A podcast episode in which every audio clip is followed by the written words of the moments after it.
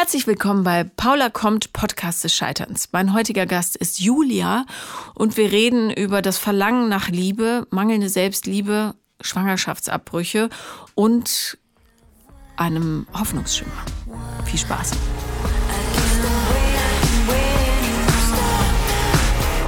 Herzlich willkommen, Julia.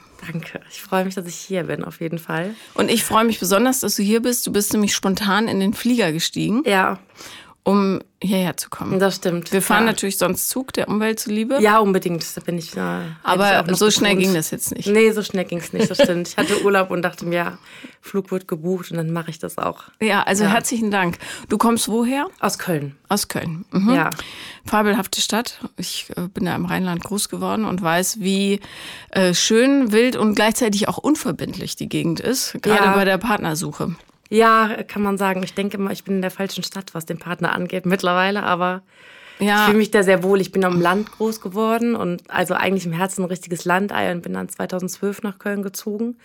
Ähm, damals in der WG und damals, aber dann wusste ich, ja, ich bin zu Hause irgendwann. Also ich hatte einen schwierigen Start, aber dann mhm. wurde es besser. Ja, also Großstadt ist allgemein, glaube ich, schwieriger für äh, die Partnersuche als Kleinstädte. Ja. Einfach weil du auch nicht Gelegenheiten hast, so schnell den gleichen Lebensrhythmus äh, ja. einzunehmen, wie zum Beispiel, ich weiß, der geht mittwochs immer um 17 Uhr in den Supermarkt. Ja, auf so. jeden das Fall. Ist, ja, das ja. stimmt. Ähm, wie alt bist du? Ich bin 29. Okay, und was machst du beruflich? Ähm, ich arbeite im Büro einer Hochschule, bin mhm. aber gelernte Arzthelferin. Okay. Ganz lange in der Kinder- und Jugendpsychiatrie gearbeitet. Oh Mann. Ja. Aufregend und traurig. Und Aufregend, schön. traurig, aber es gab auch schöne Momente. Mhm. Und ähm, ich weiß auch nicht, ob ich nochmal in diese Rubrik zurückgehen soll. Also es, ich bin schon jemand, der gerne mit Menschen arbeitet und kommuniziert und eigentlich gern Gutes tut. Und das, was ich mache, ist gut, aber es ergibt keinen Sinn. Ja. Gerade in meinem Leben. Und ich glaube, ich bin so ein bisschen auf dem Weg, noch äh, meinen richtigen Platz, was das angeht, zu finden. Du bist jung, du kannst noch tausend Sachen machen. Ja. ja. Aber hat dieses äh, Gutes tun, helfen wollen, äh, hat das einen negativen Einfluss auf dein Beziehungsleben? Ja, Mhm. Auch auf mal. Freundschaften und alles Mögliche, glaube ich. Also. Bist du immer die, die sich anbietet? Ja. Okay. Ähm, also, das ist, ja. äh, alle Menschen funktionieren nach den gleichen Mustern. Ja. Darum war das jetzt, war jetzt keine Zauberkunst, das lag sehr nahe. Ja, wahrscheinlich, ja. ja. Das stimmt, ja. Ähm, wie gestaltet sich dein Privatleben? Ähm, also, es gestaltet sich eigentlich so, dass ich ähm, mich mit Freunden treffe und mhm. die mir ihr Herz ausschütten. Mhm. Und ich aber mittlerweile auch gelernt habe, auch das zu sagen, was mich bewegt mhm. und das zu teilen. Und es geht mir besser seitdem. Ich habe lange gebraucht, um mich zu öffnen, um das zu machen. Und ähm, habe nicht verschwiegen gelebt, aber das, was mich bewegt hat, dachte ich, wäre nicht wichtig genug, um es zu teilen mit anderen. Mhm. Deswegen habe ich es gleich sein gelassen. Und dann ähm, bin ich eher diejenige, die ähm, angerufen wird, als Vertrauensperson da ist, was ich auch total gerne bin für meine Freunde und meine Familie. Ich habe auch zwei Schwestern, ähm, aber die sind genauso da für mich. Also so auf jeden Fall. Aber ich bin immer eher so diejenige, die mitgelaufen ist, mhm. nicht ihr eigenes Ding gemacht hat. Das ja, kenne ich gut, habe ich auch gemacht früher. Ja. Ähm, also das Wichtige ist ja, dass Beziehungen immer ausgewogen sind mhm. und nicht nur eine Seite gibt und die andere nimmt. Ja. Weil wenn du derjenige bist, der immer nimmt, äh, also gibt mhm. quasi, dann läufst du irgendwann leer. Ja. Und dann musst du das kompensieren mhm. mit irgendwas, meistens mit irgendeiner Form von selbstschädigendem Verhalten. Ja. Und das ist nicht gut. Nee, das also. habe ich mittlerweile auch gelernt. Man ja. muss das Energieniveau, Niveau, also das Emotionale vor allen Dingen, ja. immer hochhalten. Absolut also Selbstfürsorge ist ja irgendwie so ein neues Trendthema, was irgendwie gefühlt die ganze Welt. Naja, sagen wir so, wir sind die Generation, die das zum ersten Mal ähm, versteht. Mhm. Ja. Was äh, uns Generationen nach uns sicher danken werden. Ja, ich denke auch. Also hoffentlich auf jeden Fall. Ja. Wie wie oft hattest du schon einen Freund oder oder? Ähm also ich hatte, das ist eben dieses Ding, ich müsste so chronologisch gehen bei mir, weil ich mir heute Morgen so ein paar Sachen aufgeschrieben habe mach. die wichtig waren für mich. Und ähm, also wenn ich so an meine frühesten Kindheitserinnerungen gehe, dann ist es halt so, dass ich jetzt sage ich mal fünf Jahre alt bin und die erste Erinnerung ist, dass ich nur Blasenentzündung im laufenden Stück war. Ich war das Kind, ich bin die Mitte bei uns, mhm. bei uns drei Mädels, oh, immer krank. Ja immer irgendwas, immer Sorgen, immer irgendwas, was geregelt werden muss. Das, das, passt ganz lustig. Entschuldige, ich ja, unterbreche dich ungern. Äh, es gibt in Berlin, und äh, der ist auch Deutschland, bekannt, deutschlandweit bekannt so rum, der heißt Phil. Ja. Ich finde den ganz toll. Jedenfalls, Phil hat ein Lied geschrieben, ich weiß nicht mehr, wie es hieß, aber da ging es um Sandwich-Kinder. Okay. Und dann musste das Publikum, alle Erstgeborenen mussten Ha rufen. Ja. Die Mittleren mussten machen ja. und die Kleinen Hallo. und ja, ähm, dazu gut. ging, also der Text ja. ging so drumherum. Das passt also äh, das passt tatsächlich gut. das Sandwich-Kind, das krank ist, sorgenvoll, ein bisschen schwerer hat. Ja, irgendwie ja. Also nicht, dass ich mich da in eine Rolle drängen will, die da irgendwie weiß ich nicht, auf Problematik oder Selbstmitleid hinzufügen soll. Es war halt so, dass ich in der Grundschule, ich bin am Dorf groß geworden, es war eine kleine Grundschule mit vier Klassen, also wirklich nur äh, eins, zwei, drei, vier, kein ABC.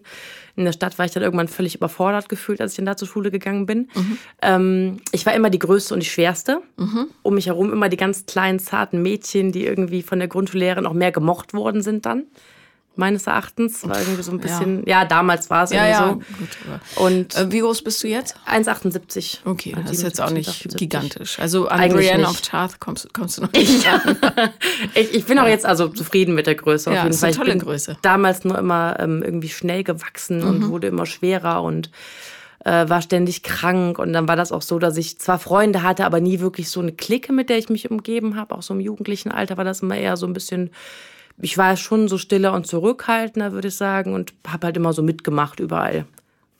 Würdest du sagen, dass du als Kind ähm, kompensierst, kompensiert hast durch Essen? Ja.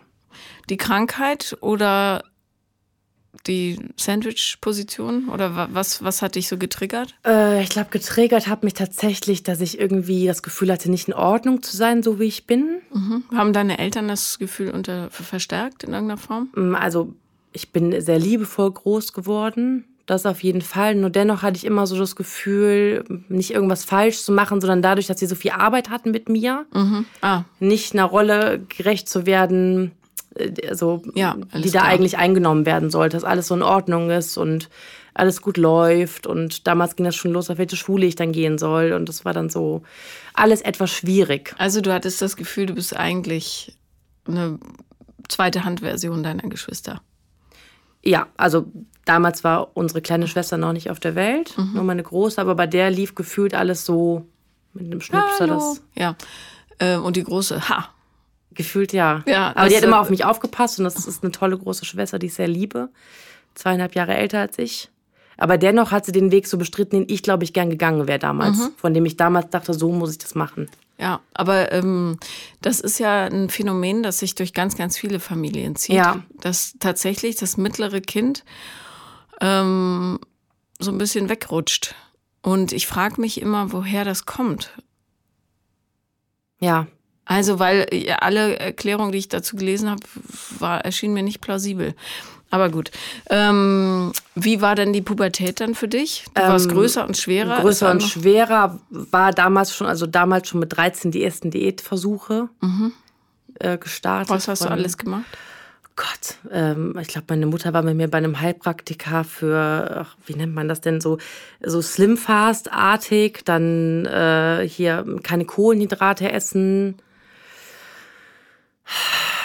ich habe auch so Nordic Walking Kurs mal mitgemacht mhm. im Bergischen mit älteren Frauen. Ich habe mich auch immer mit Älteren ganz gut verstanden eigentlich. Na, also weil die keine Konkurrenz sind. Ja, wahrscheinlich, ja. Du musst dich nicht vergleichen mit Älteren. Das, das war damals immer so ein bisschen einfacher, das stimmt.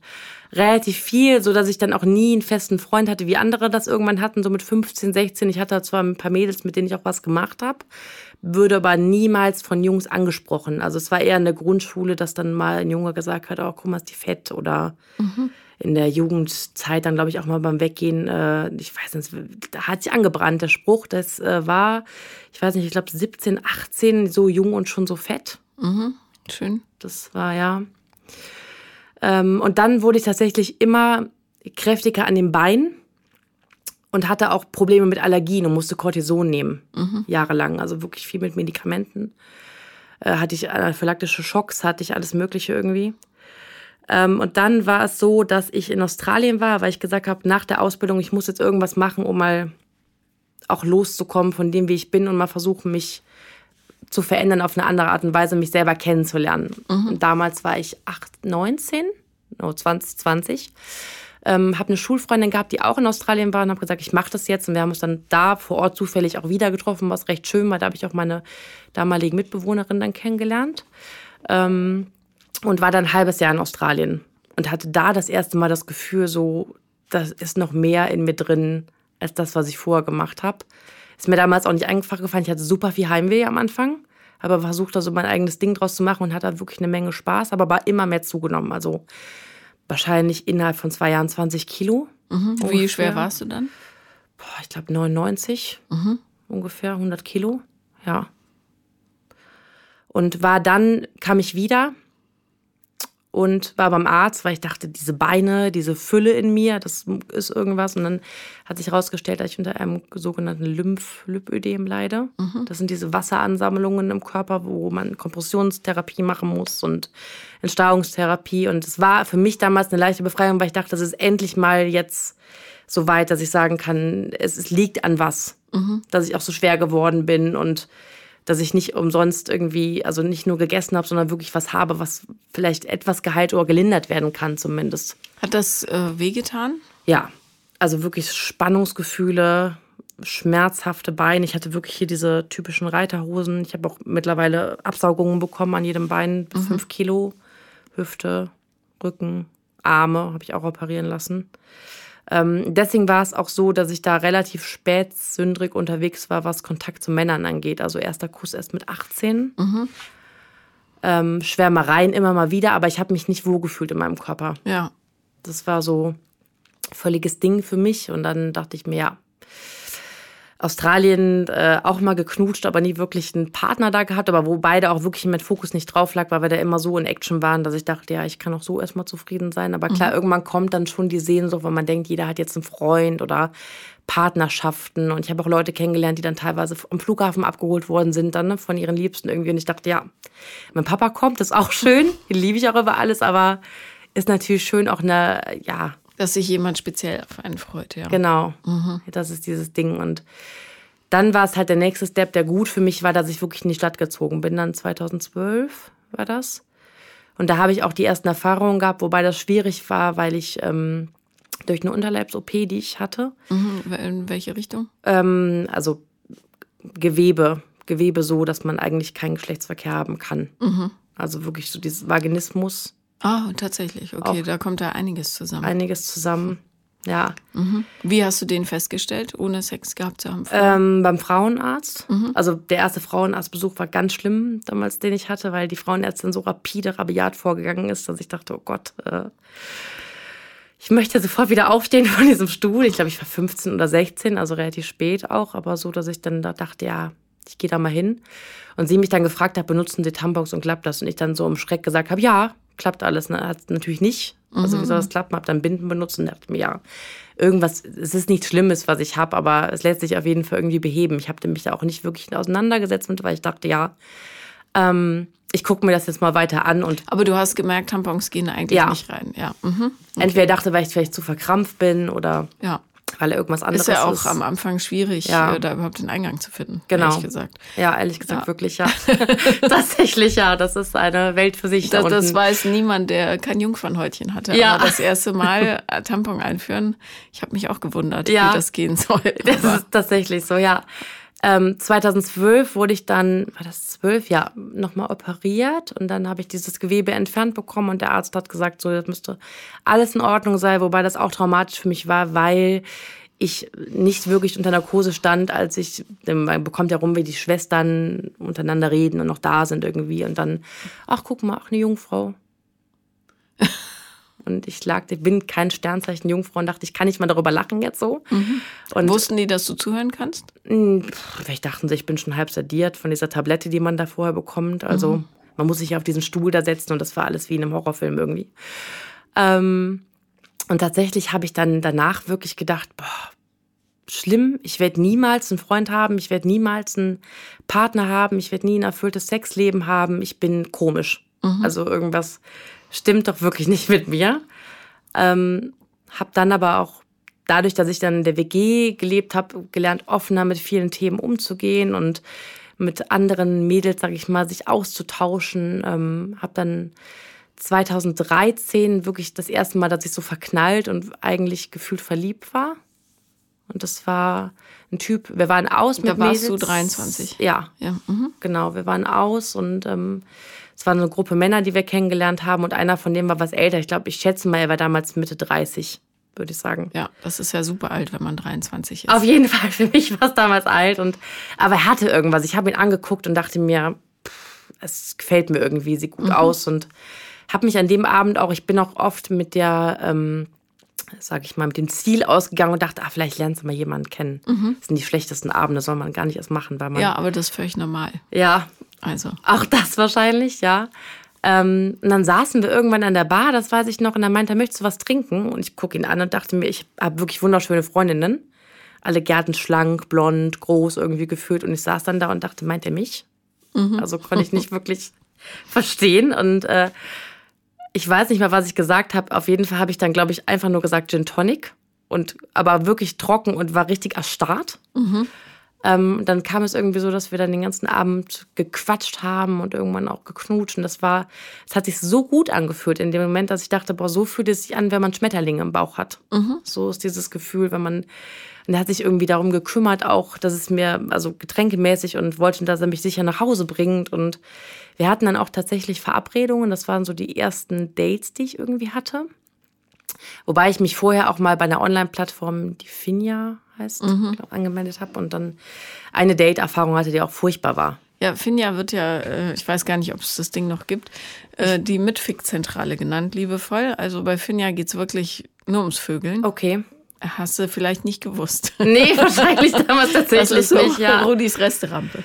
Oh Gott, Aber, okay, ja, ja gut. Ähm, okay, also, also, wie war die Date-Erfahrung? Genau, die Date-Erfahrung ging so, dass ich natürlich naiv, weil ich war, dachte, ich fahre nach Düsseldorf. Mhm ich wohne in Köln und fahre nach Düsseldorf, aber egal. Habe das dann gemacht und wir haben uns am Hauptbahnhof verabredet. Tolle Gegend. Tolle Gegend, weil ja. man dachte, man geht irgendwo hin, wo man sich, keine Ahnung, Kaffee ja. trinken kann oder so. Und dachte, ja, ist nicht da irgendwie, kommt vielleicht später. Und dann schreibe ich irgendwie, ja, wo bist du? Ich bin hier. Kommt erstmal gar nichts. Eine Viertelstunde später, was du, was, kann man eine Antwort, was du die in der grünen Jacke. Mhm. Also ich hatte so einen grünen Packer an. Mhm. Habe ich geschrieben, ja, ja, sorry, dann bist du nichts für mich. Ach, schön. Ja. Das ist aber nett. Das ist ein richtig erwachsener Mensch. Total, ja, ja. richtig. Und Gott, ich bin, ich glaube, Tränen überfluten nach Hause gefahren. Das ist ja auch eine wahnsinnige Verletzung. Ja. Also. Oh Gott, ey, mein Gott. Alles lange her genug, zum Glück. Ja, aber es ist brutal, so das vergisst man auch. Äh, nicht. Das vergisst man tatsächlich nicht. Ähm, und habe auch damals, glaube ich, keinem davon erzählt, dass ich das mache tatsächlich, weil ich dachte, ja, guckst du dir mal an irgendwie. Eine Freundin hatte damals da jemanden kennengelernt und meinte, probier das mal aus. Mhm, so. Mhm dann erstmal gar nicht mehr. Und dann kam, wie gesagt, dieser junge Mann mit dem Gin Tonic, dass ich jetzt erstmal irgendwie mehr oder weniger verliebt war. Und der hat dann nach ein paar Wochen, es kam tatsächlich so, dass ich irgendwie froh war, dass es nicht darauf hinaus ist. Er sagte nach dem dritten oder vierten Date, ob ich mal zu ihm kommen will und wir kochen. Mhm. Was ja schon heißt, ja, da wird auf jeden Fall höchstwahrscheinlich was laufen dann auch. Nicht zwangsläufig, aber kann. Kann, ja. ja. Und dazu ist es aber nie gekommen, weil er mich irgendwann blockiert hat und dieses Ghosting Ach, schön. Ist mhm. ja auch so. Und da war ich echt, das waren nur ein paar Wochen, aber ich war danach echt ein kleines Wrack. Ja. Ein paar Wochen lang, weil ich dachte so, lernen wir mal jemanden kennen, so ist es also. Man muss sich an die Härten des Lebens erst gewöhnen. Man muss sich an die Härten gewöhnen. Und ich war ja so. auch recht spät unterwegs, was das alles anging und dachte auch damals schon mir, es ist nicht normal, aber ja. Leider ist es völlig normal inzwischen. Ja. Bei mir gab es das Ghosting noch nicht, weil wir äh, uns noch persönlich treffen mussten. Schön, ne? So verabreden ja. und ohne Handy und man kann nicht absagen. Mhm, also es gab schon Handys, aber nicht jeder hatte eins. Ja. Das war damals noch so ein Ding, wo man sagte, wer weiß, ob die sich durchsetzen. Ist ja voll peinlich, auf der Straße zu telefonieren. Voll, das mache ne? ich nie. So ein Riesenautomat ja, ja. irgendwie, den man dann hatte. Und ich glaube, mein erstes Handy war so ein 6310 Nokia oder so, wo man noch Snake spielen konnte mit. Ja. Und SMS schreiben. Ich weiß gar nicht, mein Nokia hatte wahrscheinlich die Nummer 1. ja. Nee, ich habe 95 hatte ich mein erstes Handy. Okay. Ja. Naja, okay, also. Ähm das genau, war dann so. Und dann aber war es so, dass ich ja die Tinder-Welt irgendwann, ich glaube, es war so 14, mhm. dass ich das erstmal mit Tinder, ich habe gehört, dass du in der Podcast-Folge auch mal gesagt hast, hast, äh, Tinder tötet Seelen. Ja, tut's. Tut's, ja. Ich habe leider lange daran geharrt und dachte, ich probiere es trotzdem. Mhm. Toi, toi, toi. Ähm, Nein, es gibt ja auch Leute, dann schreien wieder alle auf, aber ich habe meinen Freund da kennengelernt. Ja. ja. klar, es gibt auch Leute, die gewinnen im Lotto. ja. Du? Also. Das stimmt, das würde ja. ich auch gerne, aber ja. Also Tinder macht Spaß, wenn mhm. du locker dran gehst, aber wenn du eine verletzliche Seele hast und ähm, sowieso ein Mensch bist, der mhm. mit bereits offen geschlagenen Wunden rumläuft, dann ist das eine Katastrophe. Ja. Also dann sollte man davon die Finger lassen, was ich ein paar Jahre lang nicht gemacht habe. Mhm. Ähm, ja. Aber wer war denn der erste Mann, mit dem du Sex hattest? Das war jemand von Tinder tatsächlich. Mhm. Und hattest du den bewusst ausgesucht und hast gesagt, pass auf, hier steht eine Entjungferung an und du darfst teilnehmen? Oder? Nee, natürlich nicht. Ich habe es komplett falsch, also was heißt falsch angegangen, aber ich habe mich ein paar Mal mit dem getroffen mhm. und ähm, habe dann gesagt, so jetzt musst du mal versuchen, diese Angst über Bord zu werfen, weit, weit weg. Mhm. Und versuchst das jetzt mal. Und das war aber, wie jeder sein erstes Mal beschreiben würde, denke ich, Katastrophe und Scheiße.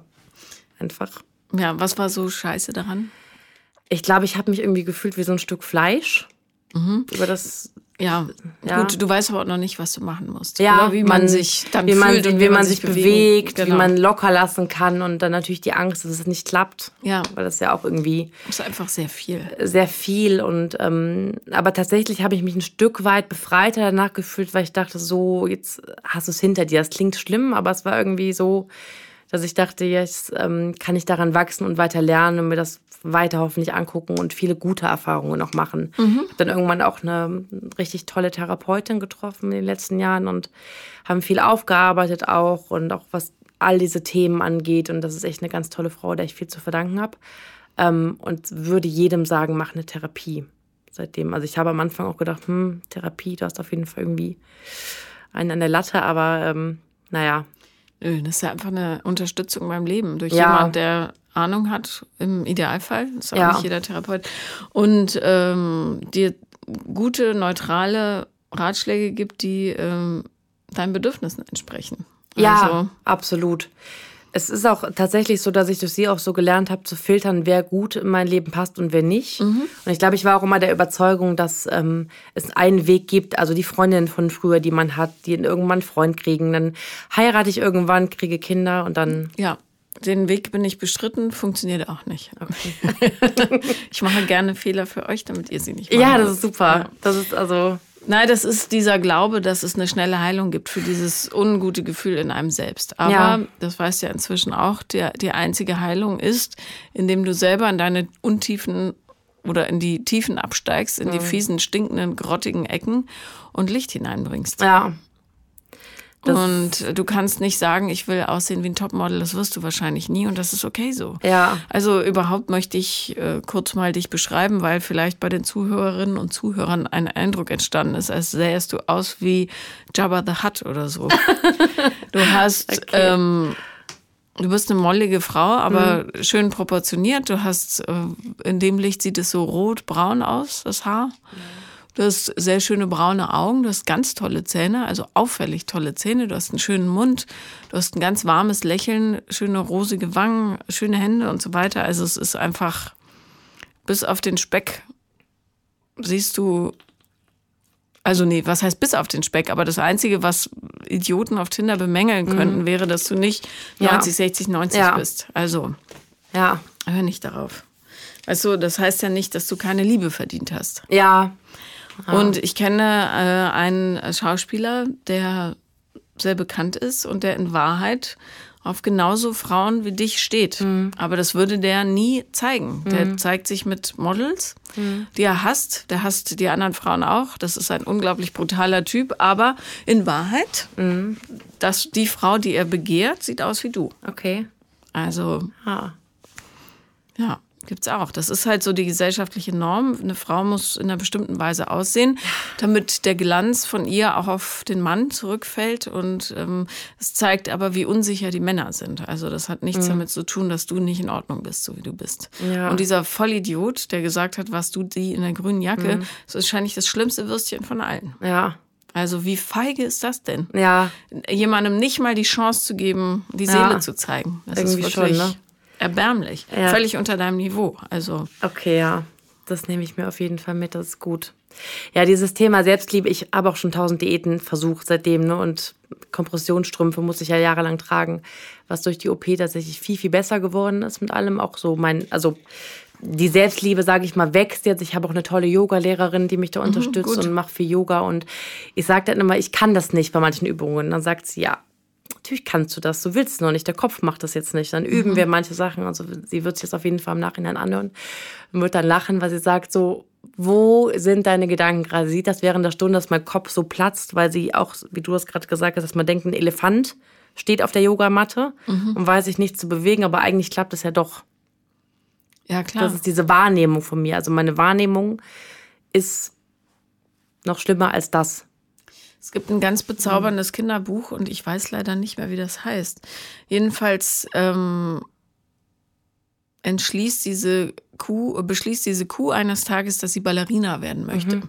Und alle Kühe sagen, haha, du bist doch viel zu ungelenk, wir Kühe können sowas nicht, guck, wie fett du bist und mhm. so weiter. Und lachen, weil sie dann, ah nee, die Tiere auf dem Bauernhof okay. lachen, genau. Mhm. Und die Kuh tanzt für die vor und bricht aber dann durch den Scheunenboden und so weiter. Und dann ist sie ganz unglücklich und zieht weiter und landet im Nilpferdland. Und im mhm. Nilpferdland hat sie einen Wahnsinnserfolg, eine Weltkarriere als Ballerina. ja. ja.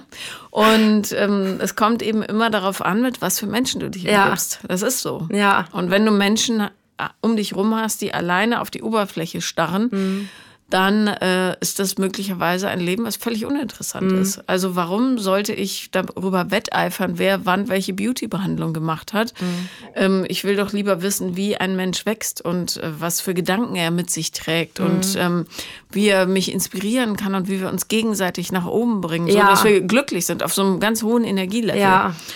Und darum empfehle ich auch jedem, ich dachte äh, ja früher auch immer, die Leute, die man als erstes kennenlernt in der Kindheit, das sind die Freunde, die mhm. einzig waren.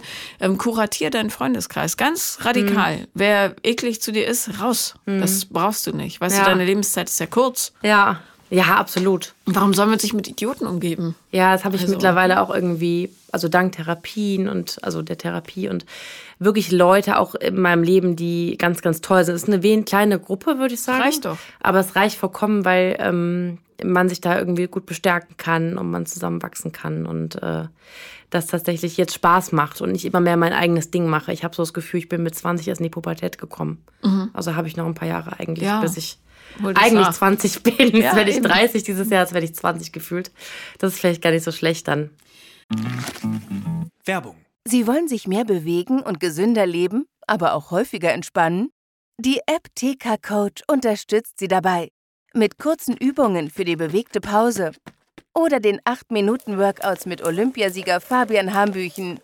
Finden Sie Ihre innere Mitte dank einer Runde Anti-Stress-Yoga oder mit vielen kurzen Atem- und Entspannungsübungen. Das alles und noch viel mehr in der App TK Coach.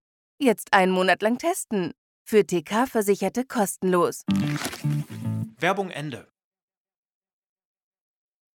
Wie lange warst du mit dem Typen zusammen, mit dem du dein erstes Mal hattest? Zwei Wochen. Zwei Wochen. Und warum hast du, in, also hast du ihm gesagt, dass du noch Jungfrau bist? Nee. Nicht? Warum nicht? weil es mir total peinlich war. Und ähm, was war dir peinlich daran? Ich glaube, mein Alter, mhm. Dann äh, die Situation an sich, weil ich denke irgendwie, ja, wie gesagt, was stimmt nicht mit mir? Ich bin nicht normal. Dann aber auch, er hatte ich auch damals schon natürlich ein Problem, obwohl das dann besser war, zu der Zeit ein bisschen mit meinem Körper, mit mir selber und obwohl er mir sehr viele Komplimente gemacht hat. Ich finde meinen Hintern toll und meine Kurven und alles, aber ich war halt wie so starr, ne? Also mhm. wirklich, ich konnte es nicht sagen. Mir war das pur unangenehm. Das war dann so zu der Zeit, dass ich dann auch über Tinder aber auch nette Männer kennengelernt habe, muss ich sagen. Mhm. Ähm, anderthalb Monate ging das längste, würde ich sagen. Aber da war es tatsächlich so, dass ich auch von mir aus gesagt habe, nee, es passt nicht, weil ich einfach kein, äh, keine Sternschnuppe dahinter gesehen habe, wo ich dachte, ja, die will ich verfolgen und da weiterziehen mit diesem Menschen. Das äh, war aber ganz gut für mich, um Erfahrungen zu sammeln. Mhm. Und ähm, das heißt, deine längste Beziehung jemals waren sechs Wochen? Ja. Okay. Ähm, du hast mir was geschrieben. Ähm, ich weiß nicht, ob du darüber reden möchtest. Ja, ich glaube, ja. ich weiß schon, was du meinst. Ja. Ja. Ähm, ja, letztes Jahr war das so. Das ja, war auch jemand, den ich nicht, nicht über Tinder kennengelernt habe, aber relativ spontan. Das war ein junger Mann. Äh, ich gehe manchmal gerne in eine Kneipe kickern mhm. und habe den ein paar Mal gesehen und dachte mir auch, ja, der wirkt ja irgendwie so ganz nett und alles drum und dran. Und ähm, dann sind wir nach irgendeinem Abend auch mal tatsächlich zum Gespräch gekommen und ich habe mich an dem Abend irgendwie gut gefühlt und dachte mir so, jetzt gebe ich mal Vollgas, ich habe Bock auf den. Ist dann tatsächlich auch so gewesen, dass wir dann in dieser Nacht was miteinander hatten. Mhm. Und äh, ganz kurz, ja. ähm, wenn man die richtige Haltung hat als Mensch und sich gut fühlt mhm. und kein totaler Idiot ist, ähm, dann hast du tatsächlich als jeder Mensch die Möglichkeit, für jeden anderen Menschen attraktiv zu sein. Mhm. Und das darf man nie vergessen. Man darf nicht vorher sagen, äh, ich bin zu wenig blond für den oder zu ja. dick oder zu dünn oder zu kleinbrüstig oder zu großbrüstig, sondern wenn du die richtige Haltung hast und den Leuten zeigst oder das ausstrahlst, dass du dich gut fühlst, dass mhm. du ein glücklicher, zufriedener Mensch bist, dann ist es völlig egal, wen du ansprichst. Ja. Also ist einfach so. Ja, das irgendwie hatte ich auch das Gefühl an dem Abend, also ich war im Reim mit mir selbst und ich habe mich super gefühlt. Mhm. Ähm, und dann war es halt so, dass ich dann irgendwie mich am nächsten Morgen schon nicht komisch oder nicht gut gefühlt habe oder so. Und dann äh, bin ich zur Apotheke und habe die Pille danach geholt. Okay, du hast mit dem geschlafen ohne Kondom? Mit, aber es hat nicht so geklappt, wie wir uns das vorgestellt haben. Wie, also abgerutscht oder was? Ja, geplatzt. Ach, schön. Okay, na ja. gut. Ja. Okay, gut. Ich nehme halt, auch kein, nehm halt auch keine Pille, weil ich durch diese Wassereinlagerung ja. anders versichern ja muss demnächst ja. jetzt, ja. Äh, keine Ahnung, ich habe dann irgendwie aber auch so, dass er sich nicht mehr gemeldet hat. Es war aber auch kein Weltuntergang für mich, weil ich dachte, ja gut, äh, es ist auch nicht jemand, den ich unbedingt in meinem Leben haben muss und da todunglücklich bin, wenn das nicht mehr der Fall ist. Mhm. Also du hast die Pille dann nachgeholt, was mhm. gut ist. Hast dann auch mal einen HIV-Test gemacht und so weiter? Ja. Okay. Mhm. Genau. Und war dann zwei Wochen später nochmal bei der Frauenärztin, weil ich dachte, ja, ich kriege meine Tage nicht. Mhm.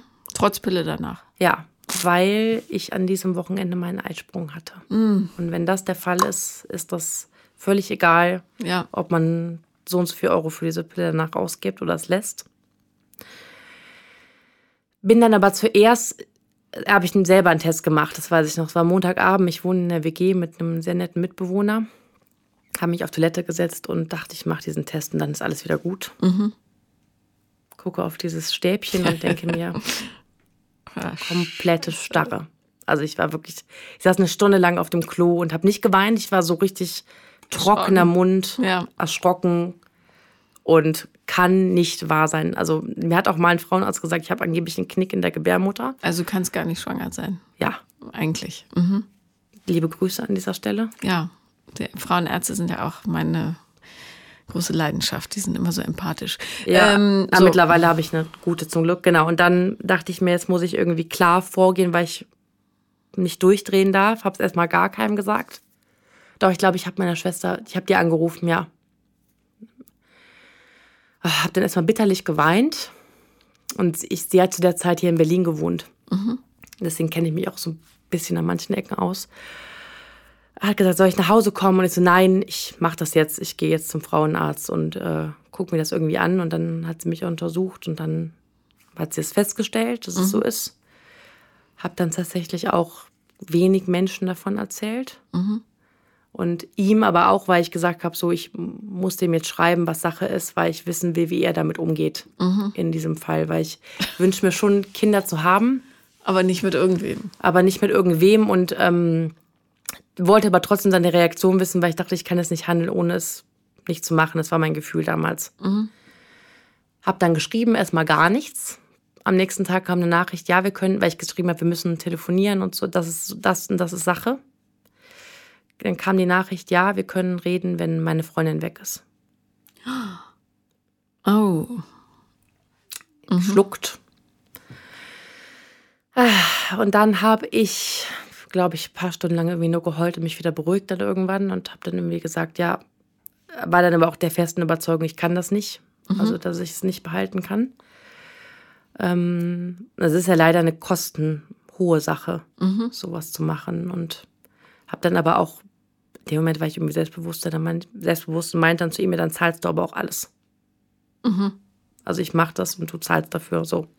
Es ist natürlich, äh, eigentlich wäre es fairer gewesen, das zu teilen, aber karmisch gesehen ist das vielleicht gar nicht so schlecht gewesen, wenn er alles zahlt. Ja, also das war aber, glaube ich, so eher auch mhm. die Wut davon, dass wir irgendwie was miteinander hatten und dass da eine andere Frau im Spiel ist und mhm. ich mich schlecht gefühlt habe wegen dieser Frau und der mir Sachen erzählt hat, die nicht stimmten. stimmten. Mhm. Es war dann aber auch nachher so tatsächlich, dass er mir nur die Hälfte überwiesen hat. Ja ist dann auch okay für mich gewesen. Das heißt, okay, ich war schon entsetzt, aber ich habe dann halt, ähm, ich bin alleine zu dem Termin gegangen, weil ich dachte, ich muss das alleine machen wie ein Termin und dann keinen großen Tamtam drum machen.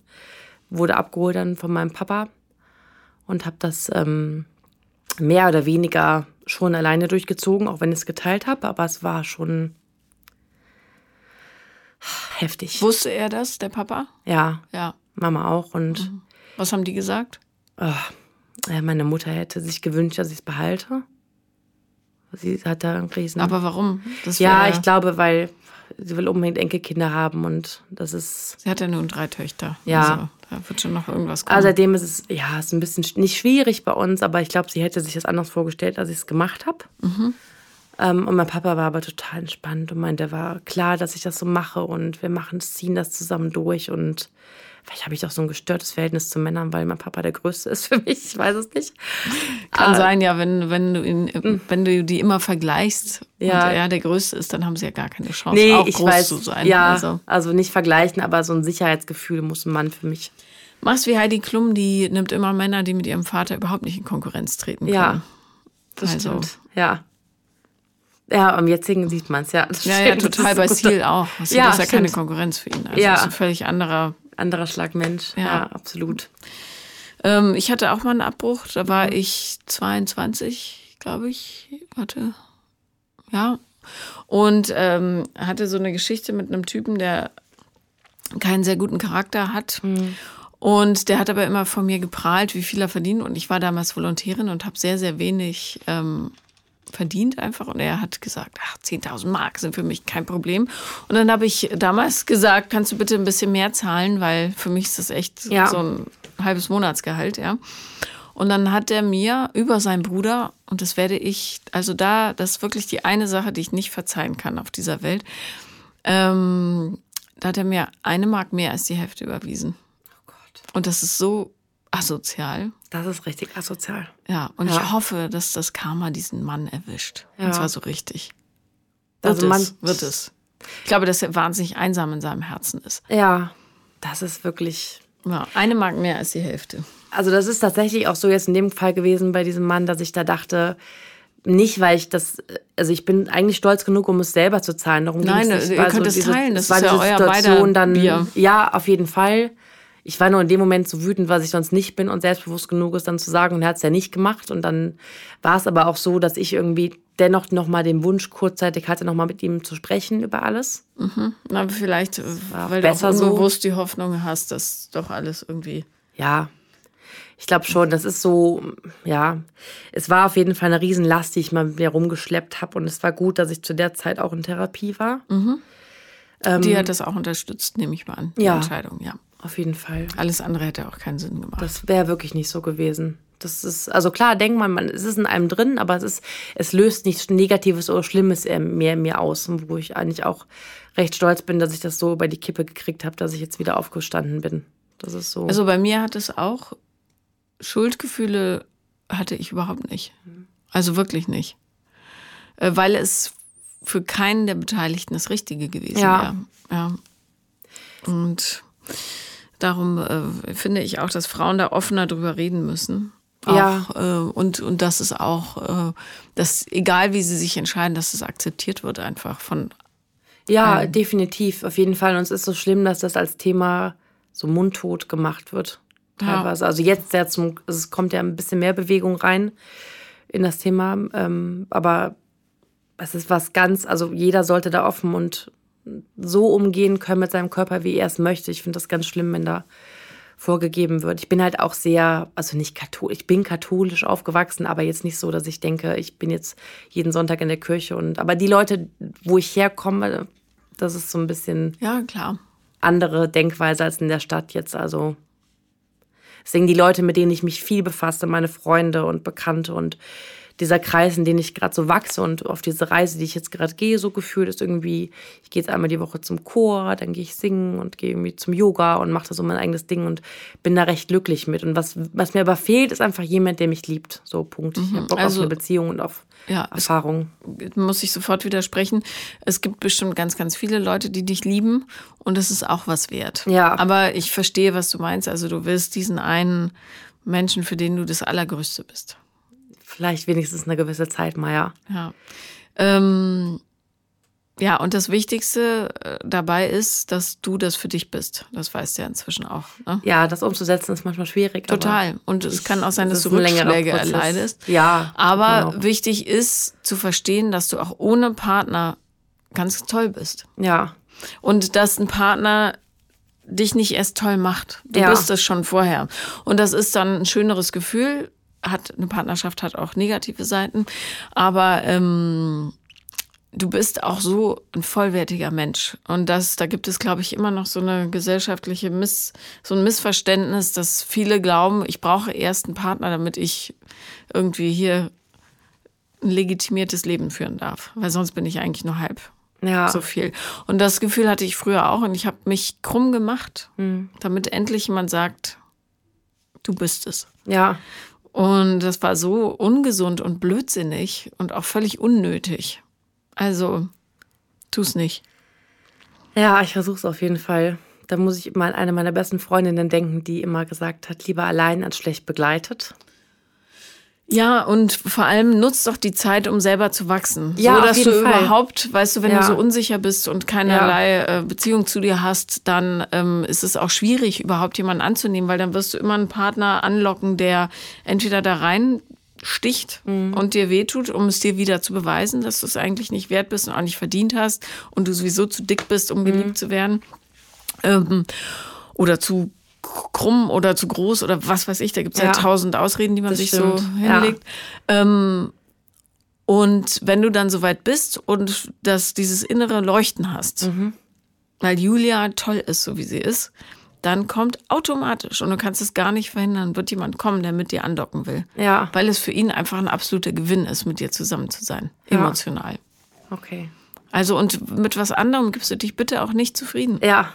Also, das Weil du brauchst doch nicht, also nee, du brauchst keine Idioten in deinem Leben. Warum? Ja. Dafür bist du viel zu sensibel. Ja. Und auch zu wertvoll. Ja. Das ist, also, das ist sowieso wichtig, finde ich, in jedem Lebensbereich. Mach dein eigenes Niveau fest, dein Level, auf dem du leben willst, und darunter machst du es einfach mhm. nicht. Jeder, der diesem Anspruch nicht genügt, und damit meine ich jetzt nicht so ein größenwahnsinniger Quatsch, sondern wie du behandelt werden möchtest, wie du dich fühlen möchtest in Gegenwart dieser Menschen, wie du ähm, inspiriert sein möchtest. Das ist das Niveau, auf dem du dich einpendelst und darunter machst du es nicht. Wenn jemand dir Energie raubt, weg damit. Ja. Wirklich. Das ist, und wenn du das einmal begriffen hast, ist das Leben viel leichter. Okay. Weil du dich nicht in Frage stellst. Ja. Ich fühle mich schlecht, vielleicht stimmt was mit mir nicht. Ja. Nein, du fühlst dich schlecht, weil dieser Mensch nicht auf deinem Energieniveau ist. Mhm. Das ist einfach. Ja. Nicht gut, raus damit. Ja. Weg, weg, weg, weg, weg. Und dann segelst du so ganz gemütlich drumherum und irgendwann sagt jemand, du, Julia, Hallöchen.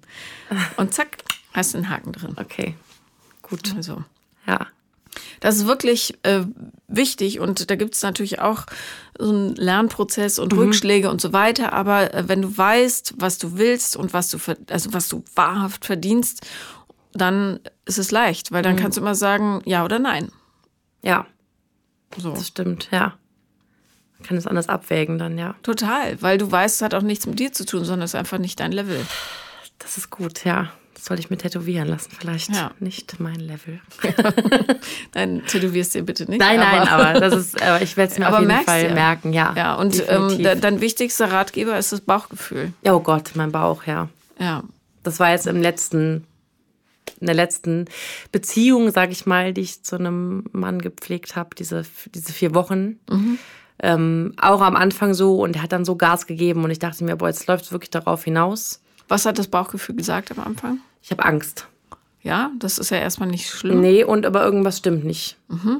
Und dann dachte ich mir, aber ich muss diese Angst jetzt überwinden, dann geht das Bauchgefühl weg, war meine Also mein mhm. Gedankenspiel dazu. Ja. Also irgendwas stimmt nicht, ist immer, hat immer recht. Ja. Äh, wirklich, schon. das ist eine goldene ist so. Regel. Ja. Und was war dann, was stimmte nicht? Ja, dass wir meiner Meinung nach ein letztes tolles Date hatten und er am nächsten Tag gesagt hat, du, es reicht nicht von mir, ich glaube, du willst mehr als ich. Mhm. Und ich eigentlich am Anfang an immer mich zurückgehalten habe und dachte, ja, ich lasse ihn erstmal kommen und gucke mir das erstmal an jetzt. Und war es gar nicht gewohnt, dass mir jemand so viele Komplimente auf einmal macht, dass man tagsüber stundenlang Dates hat, Zeit miteinander verbringt. Also zum Glück habe ich äh, nicht mit ihm geschlafen jetzt im Nachhinein, mhm. was gut war für mich auf jeden Fall. Ähm, aber es war so eine tolle Zeit, dass ich dachte, wow, ist ein super Typ und der nimmt mich so, wie ich bin und ich habe mich wohlgefühlt. Und es ist dann schon so ein, einmal den Teppich von alle den wegziehen am nächsten Tag. Äh, nee, sorry. Und ja. seitdem auch Ghosting. Aber du hast dich wohlgefühlt, obwohl dein Bauchgefühl noch da war? Ja, es war irgendwann aber weg dann, tatsächlich. Weil du es weggedrückt hast? Vielleicht, ja. Mhm. Also, äh, wenn jemand so übermäßig viele Komplimente macht, dann ist das wie, als würde jemand einen Eimer Farbe auf eine Wand kippen. Da mhm. klebt dann zwar viel dran, aber gut gemacht ist es immer noch nicht. Also, ähm, ja. ich lasse die Leute lieber durch ihre Handlungen sprechen. Ja. Es war noch, also die Handlungen würde ich auch so deuten wie ein Kompliment, wie zum Beispiel, ich lade dich jetzt zum Essen ein, ich hole dich ab, ich frage nach, ob du gut nach Hause gekommen bist. Mhm, mh. Das klang schon alles sehr kommt. Aber ich weiß, was du meinst. Ja, ja, aber schade, dass er dann, also vielleicht war er einfach sehr professionell. Ja, das ich, ich war auf jeden Fall, wenn gut gespielt. Ja. Dieses Ghosting verstehe ich nicht. Also ich äh, kapiere natürlich, ähm, dass es einfacher ist, als jemanden zu konfrontieren mhm. und zu sagen, Julia, ich habe gern Zeit mit dir verbracht, aber mhm. verliebt bin ich nicht, was aber auch geht, weißt du? Ja. Und ähm, das ist so, also ich könnte mit dieser Scham gar nicht leben, dass ich mich einfach nicht mehr gemeldet habe. Mhm. Das ist mir unbegreiflich. Ich meine, die, ihr wohnt doch alle in derselben Stadt, du begegnest doch den Leuten öfter mal. Ja, ich bin auch tatsächlich so einigen mal an Ampeln oder an Cafés gestreift begegnet. So Ghostern. Ja, und wie haben die dann geguckt? Richtig erschrocken und ich auch. Genau. Also ich hätte nicht gewusst, was ich da machen soll. Nein, gar nichts. Das ist nicht dein ne? Niveau. Ja, aber, das ähm, ja. aber ja. dass die sich, also die schämen sich also natürlich also, total dafür, aber diese Feigheit ist so erbärmlich. Ja, das ist schlimm. Und teilweise, ich habe auch Freundinnen, ich könnte ein ganzes Buch über diese Tinder-Geschichten schreiben, ne? Also ja, also was man bei Tinder schön lernen kann, ist, in welchem Zustand die äh, Gesellschaft ist. Ja. Und diese Unfähigkeit, Konflikte auch auszuhalten, das ist das, was mir wirklich Sorgen macht. Weil ja. die kreischen dann rum und äh, wie so Hunde. Es gibt ja diese putzigen Videos, da muss ich immer so lachen auf Instagram. Ja, ein Hund, ein großer auf der einen Seite, ganz viele andere auf der anderen. Dazwischen ist so ein Tor, knurren sich an. Ja. Ich hau dir gleich so eine rein, so richtig, ja. Mhm. Und dann rollt das Tor so zur Seite und einer nach dem anderen guckt so betreten weg und geht dann einfach. Und als das Tor auf ist, stehen da alle so betröpft rum und gehen ja. dann wieder auseinander. Ja. Genau so ist es. Ja. Und ähm, ich verstehe nicht, warum die nicht sagen, das ist mein Haus und mhm. geh weg da, fertig, tschüss. Ja. So. Ähm, und zwar auch, wenn das Tor offen ist. Ja. Also ich hatte auch mal eine Verabredung, wo derjenige nie aufgetaucht ist, weil ich während der Bahnfahrt dahin, ich saß in der Bahn und dachte, ja, ich bin gleich da, mhm. kam aber nichts mehr, weil auch nur ein Haken, dann dieses WhatsApp. Ja. Der hat mich dann auf dem Weg zum Date quasi blockiert. Prä, äh, äh, wie sagt man, Ghosting, Präcox. Pre-Ghosting. ja. Quasi. Vorzeitiges Ghosting. Ja. Ja, schön. Kann man einfach sagen, du, ich habe doch keine Lust. Ja, Voll, also, auf jeden Fall. Aber ich, an dem Abend war ich aber auch, ich habe es ja irgendwann gelernt quasi, weil ich dachte, ich gehe jetzt so damit um, dass ich sage, ähm, ich war dann shoppen, glaube ich, tatsächlich auch. Also, ja. Hat er auch Ich habe kein Frustessen gemacht, wenigstens. Ich äh, war dann shoppen. Ja. Das war auch gut versuch sowieso dieses Essthema, das ist ja auch meines, ähm, ein bisschen umzuleiten. Ja. Dass du diesen Impuls nicht widerstehst. Ähm, das Tolle an äh, Essen, also emotionalem Essen, ist ja, dass du Gefühle damit so weg äh, drückst. Dass es dumpf ist, ja. Ja, und ähm, ich habe tatsächlich, und das habe ich total unterschätzt, ich habe mich immer gefragt, warum ich in letzter Zeit nochmal so zugelegt habe, mhm. also in den letzten Jahren. Und aber was da so emotional auf mich einprasselt durch meine lieben mhm. Gäste und äh, auch durch diesen Podcast, ja. ist echt enorm, ja? ja. Und ich bin zu durchlässig. Ich muss jetzt auch mal langsam anfangen, irgendwie das kurz wegzuatmen, ja. bevor ich schnell denke, oh Gott, ist das schrecklich, ich brauche einen Donut. Auf jeden Fall, Wobei ja. Donuts esse ich gar nicht so gern. Aber, nee, ich weiß auch, was du meinst. Ähm, Absolut. Also, weil es eben auch selbstschädigendes Verhalten ist und dann Ja. fühlst du dich beklommen und ziehst dich nicht mehr aus. Oder also in keinerlei. Hinsicht, weder äh, innerlich noch äußerlich. Noch in der H&M-Kabine. Ja. Oh Ja. Gott, ja. Und das ist Blödsinn. ja, Also, das stimmt. Aber das ist Ja. zum Glück also best, viel besser geworden. ja Alleine durch äh, Sachen wie Yoga oder Sachen. Mhm. Ich habe so einen eigenen Therapiewerkzeugkasten, so wie ich ihn nenne. Mhm. Dass ich dann nicht mehr auf die Idee komme, sowas dann Ja. zu machen. Also der Aber Trick ist ja, so weit Gefühle weg. einfach fühlen und nicht wegzudrücken. Das ist es eben, ja. Genau. Sondern Die sind da, das Ja. ist auch völlig okay und dann Die werden weiter davon ziehen. Ja. Hm. Wie, ähm, wie steht's momentan? Bist du noch auf Tinder angemeldet? Ja. Warum? Ich glaube, weil ich dann diese Einstellung hatte, jetzt erst recht. Äh, Und glaubst du, dass das die richtige Einstellung ist? Nein. Es sollte, glaube ich, erstmal jetzt entspannen und alles auf mich zukommen lassen, was passieren wird. Was für ein schöner Gedanke. Ja. Also ähm, ich glaube auch gerade, wenn man noch so viel ähm, Müll rumliegen hat im Garten, ist es gut, nicht tausend neue äh, Pflanzen zu setzen, sondern erstmal aufzuräumen und ähm, auch zu gucken, ob es genug regnet. Ja. Und Absolut. Und so. Ja, die Stille einkehren lassen. genau. Ähm, übermäßiges Tindern ist natürlich auch ein ideales Werkzeug, gerade für Leute, die einen emotionalen Schatten haben. Und damit meine ich die Ghoster Ja. dieser Welt, ähm, sich abzulenken, ja, von dem eigenen Gefühl der Leere.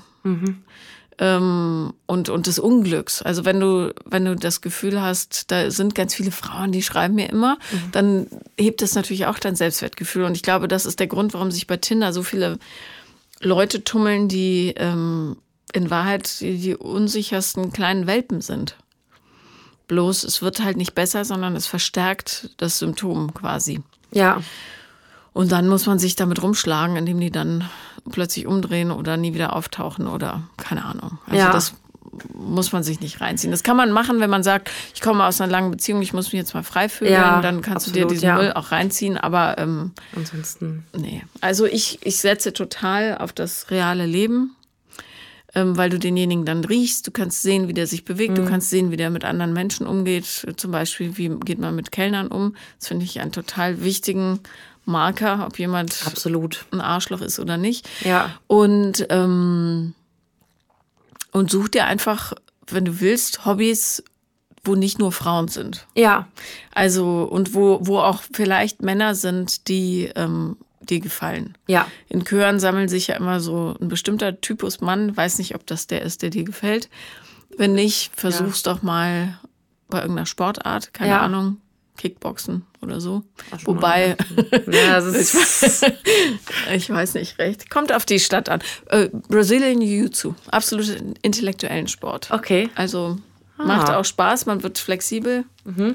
Ich habe angefangen, habe jetzt eine längere Pause gemacht, aber es war super, aber ich habe es einfach auf Zeitgründen nicht hingekriegt. Ja. Ähm, sowas in der Art, weißt du? Kampfsport ist das, oder? Das ist ein Kampfsport, das ist eine Mischung aus Ringen und Judo Oh Gott. Okay. und so, aber es ist wirklich Ja? cool. Also es macht Okay. total Bock und Ja. hilft auch im wahren Leben, falls der einer mal blöd kommt. Okay, sehr gut. Ähm, ja. Oder, keine Ahnung, oder Surfcamps in Südfrankreich statt äh, nur mit Freundinnen und Urlaub zu fahren, kannst du auch mal überlegen. Auf jeden weißt Fall. Du, irgendwie sowas, was Ja. schön ist, was dir Stärke gibt, Ja. äh, wo du auch Optionen hast, mal zu gucken Mal und soziale Interaktionen mit vernünftigen Ja, Männern definitiv. zu üben. Das Ja. ist einfach, muss man auch lernen. Ja, Also, auf jeden Fall. Das stimmt, ja. Doch. Na gut, aber ganz wichtig, unter einem bestimmten Niveau, das du dir jetzt bitte setzt, machst du es nicht mehr. Okay, gut. Das ist einfach, Ja, dafür ist das Leben zu schade. Deal. Ja. Gut, Gut. toll. Ja, dann danke ich dir sehr, sehr fürs Herkommen Ja. und fürs Teilen deiner Geschichte. ja, danke, Und- dass ich da sein durfte. Äh, Sehr gerne. Und wenn die Liebe zuschlägt, vor allem die für dich selber, Ja. dann schreib mir bitte sofort. Sofort. Alles klar. Mit der Brieftaube. Danke. Gerne. Tschüss, Danke. Julia. Tschüss. Das war Paula kommt, Podcast des Scheiterns. Und wenn ihr auch mal Gast sein wollt, dann meldet euch bei mir vielleicht über Instagram The Real Paula Lambert oder per Mail paulalambertmail at gmail.com. Danke.